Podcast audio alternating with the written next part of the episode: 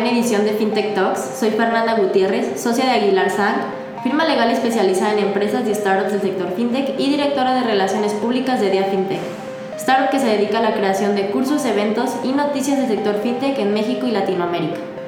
En esta emisión, mi compañero Roberto Aguilar y yo les vamos a compartir qué es lo que le espera al sector tecnológico financiero en un futuro Analizaremos algunas de las principales tendencias para este 2020 y finalmente les proporcionaremos algunos datos sobre empresas fintech que ya han sido catalogadas como empresas unicornio. Así que comencemos. Muchas gracias Fer por la introducción. Eh, creo que actualmente y derivado de la, de la pandemia de COVID-19 eh, nos hemos dado cuenta cómo la tecnología pues, nos ha ayudado a adaptarnos eh, como sociedad para afrontar por las nuevas necesidades que tenemos ¿no? y las nuevas necesidades pues, en las que vivimos lo cual eh, pues nos ha facilitado, eh, economizado todo el tema de cómo hacer frente a la, a la, realidad nueva o la realidad actual. Creo que en el tema pues, de las empresas que han aplicado todas las novedades y ventajas que traen consigo las nuevas eh, tecnologías muy específico en el, al sector financiero eh, tienen hoy en día una gran ventaja competitiva la cual pues hemos eh, pues hemos visto ya más que un lujo como una necesidad.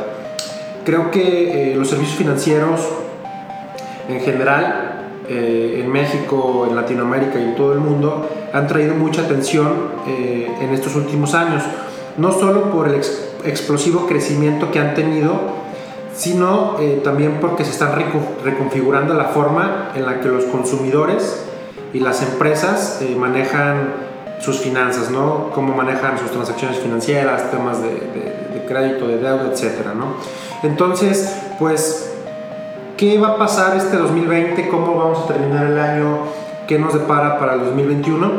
Eh, pues estas son algunas de las tendencias más sonadas que quisiéramos compartir con ustedes.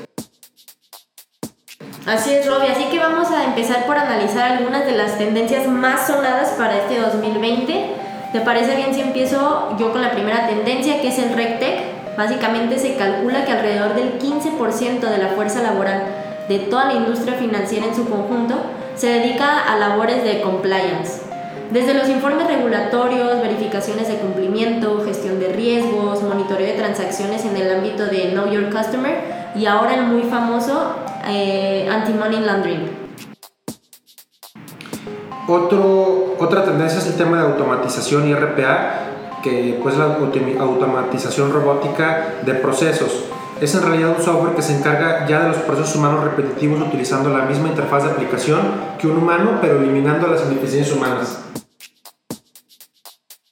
de las tendencias más sonadas es sin duda alguna la de una población más bancarizada, ¿no? Y es que los expertos prevén que esta cifra crecerá en un 60% durante este 2020 y que lo hará en un 75% en América Latina y África, abriendo de paso la puerta a la bancarización digital de millones de personas que por diferentes motivos no, han, no, no, no están siendo bancarizadas en este momento.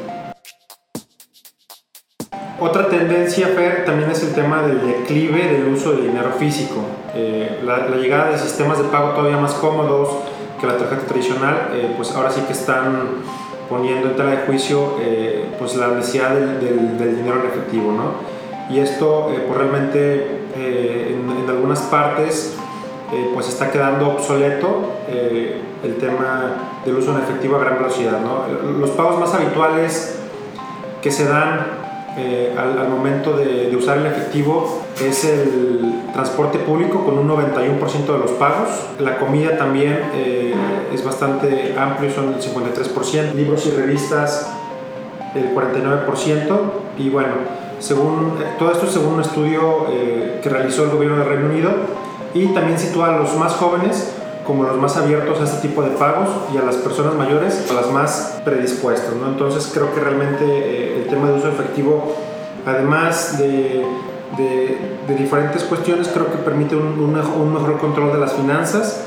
También eh, hasta un tema, digo, a lo mejor en países eh, de primer mundo, no sé, no desconozco, pero en, en países como la, de Latinoamérica el tema del uso efectivo en, cantidades mayores, pues a veces también es un tema hasta de seguridad, ¿no? Yo recientemente hice una transacción en la que me pagaron alrededor de 120 mil pesos en efectivo y me pagaron como 20 mil pesos con billetes de 50, entonces, o sea, trae un montón de billetes y pues hasta como que te sientes así como que inseguro y como que estresado y así, cuando pues a lo mejor en una transacción digital pues te quitas de todo ese, todo ese tema, ¿no? Así es, Robbie, hasta miedo da caminar con, con tanto dinero en la bolsa. Bueno, otra de las tendencias es el Open Banking, muy sonado aquí en México, muy sonado también en diferentes partes del mundo. Y es que según Deloitte, en los próximos 12 meses, el 22% de los bancos va a haber desplegado ya sus propias plataformas APIs. Y el 39% ya estará trabajando plenamente en ello. El 30% ya habrá lanzado sus propias plataformas de Big Data y el 30% estará trabajando en ello y el 22% habrá implementado sus propias plataformas de inteligencia artificial y machine learning. También otro tema es el tema de, blockchain. Eh, hemos escuchado mucho de, de, la tecnología blockchain y pues en realidad esto eh, pues, es una tecnología como hay otras, pero bueno, es, es, realmente un poderoso aliado para las empresas fintech, ¿no? dado que eh, pues ayuda a prevenir mucho temas de fraude, robo de identidad, que pues le cuestan a los bancos pues miles de millones de dólares anualmente. ¿no?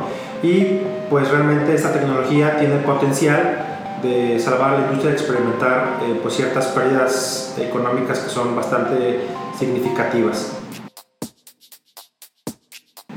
Otra tendencia muy importante también es, es, el tema de los neobancos, los bancos tradicionales que han dominado durante mucho tiempo el mercado, actuando como oligopolios y, y, convirtiéndolos en altamente rentables para servir bien a la población, a los neobancos, ¿no? Todos tenemos quejas de nuestros bancos actuales ya sea por que nos cobran mucho, que intereses, que esto, que el otro. Entonces los neobancos llegan prácticamente a eliminar todo eso. Y todos estos elementos definitivamente juntos crean una oportunidad bastante atractiva para el surgimiento de los neobancos y la gente también tiene mucho interés en acercarse a ellos. Otro tema muy importante es el tema de la innovación de pagos. Eh, ahora sí que las fintech tienen múltiples componentes, ¿no? Eh, como lo pueden ser pagos móviles, pagos este, sin contacto, billeteras móviles, sistemas de altavoz inteligentes, tecnologías de verificación de identidad, inteligencia artificial, eh, aprendizaje automático para la seguridad.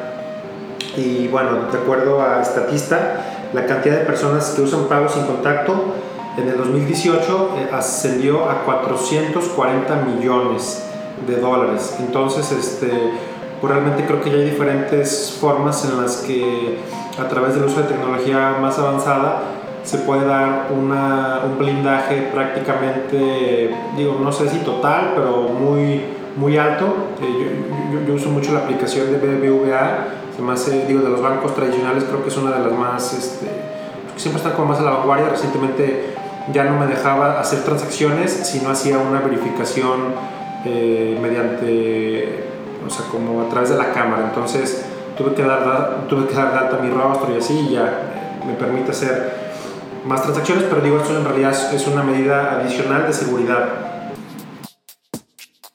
Sí, Roy, muy interesantes todas las tendencias que compartimos. Yo también creo que definitivamente algo que las ha potencializado aún más ha sido el tema del COVID, ¿no? Por ejemplo, el tema de innovación de pagos que nos mencionas, pues qué mejor que poder hacer un pago sin contacto, el tema de pues bancarizar más a la población, el tema del declive del dinero físico, en fin, muchas, muchas cosas.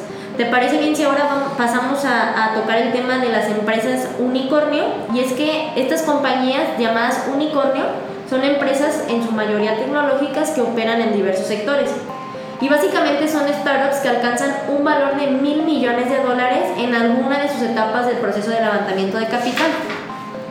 Algunas empresas unicornio llegan incluso a alcanzar la cifra de valoración de 10 mil millones de dólares y pasan a llamarse decacornios. Sin embargo, estas solamente suponen el 5% de las empresas unicornio.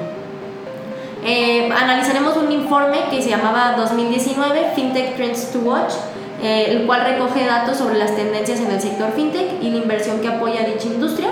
Y nos señala lo siguiente, Robin, ¿gustas comentarnos qué empresas fintech existen actualmente?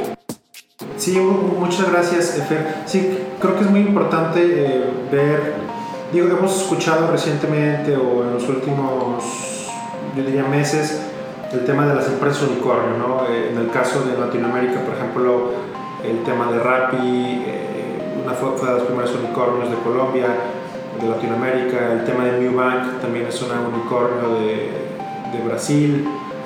Eh, yo pensaba que en México la primera unicornio iba a ser una, una fintech, pero recientemente se dio el anuncio que, que, la primera unicornio mexicana es Kavak, que es esta empresa de, que hace compraventa de vehículos seminuevos y te ayuda mucho a mejorar la experiencia a través de la tecnología, lo cual es, eh, pues yo creo que es muy importante.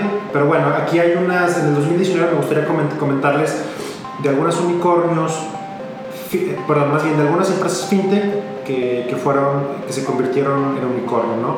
En el caso de Estados Unidos tenemos empresas como Lemonade, Marqueta, Chime, Hippo, eh, Next Insurance, eh, en el tema de Alemania tenemos Deposit Solutions, eh, N26, en el caso de Reino Unido tenemos .com, en el caso de, Brasil tenemos eBanks, en el caso de Indonesia tenemos a Ovo, eh, en el caso de Australia tenemos a Airwallex, en el caso de Japón tenemos a Liquid, en el caso de Suiza tenemos a Numbers, entonces este, pues creo que creo que estamos viendo cómo eh, de las empresas tecnológicas o de, las, o de las startups tecnológicas que están creciendo muy rápido y que llegan a convertirse en unicornio, teniendo como unicornio que tienen una valoración de más de un billón de dólares, eh, pues son este tipo de, de empresas, ¿no? Y, bueno, otro dato que es muy interesante es que, eh, digo, en promedio hasta ahorita nacen alrededor de cuatro unicornios fintech cada año. Sí, Robbie, exactamente así como lo dices tú, ya varios países ya tienen sus empresas fintech, unicornios, así como también lo mencionas, pues aquí en México se dio el caso de Kavak. Yo también he estado leyendo que según eso, el próximo unicornio mexicano va a ser Clip, ¿no? Que se dedica también al tema de fintech. Robbie, ¿algo con lo que quieras concluir, algo que quieras agregar? Sí, bueno, creo que bueno que mencionas Clip, creo que sí es una de las empresas fintech que probablemente pueda alcanzar ese estatus de unicornio. Creo que en el radar también hay otras como Confío, eh, en el caso muy específico de empresas de Guadalajara, eh, tenemos el caso de Quesky, que yo creo que también en los próximos años podría llegar a tener ese estatus. Entonces realmente creo que hay varias empresas fintech que probablemente en los próximos meses, par de años podamos estar eh, viendo que ya se convirtieron en unicornios. ¿no? Y bueno, pues realmente eh, como conclusión creo que estamos en, en, momentos muy importantes. Eh, todo el tema de COVID nos ha hecho ver a la tecnología como un, como un aliado necesario, no tanto como no como un lujo, sino más bien como una necesidad, ¿no? Entonces, este, pues muchas gracias por, por todos los datos y demás que nos has compartido. Gracias a ti, Robbie, por acompañarme el día de hoy.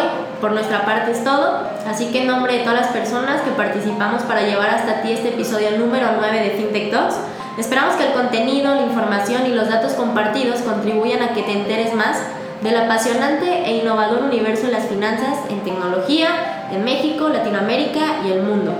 Y recuerda seguirnos en Facebook, Twitter, LinkedIn, YouTube y Spotify. Ya estás al día con Día FinTech.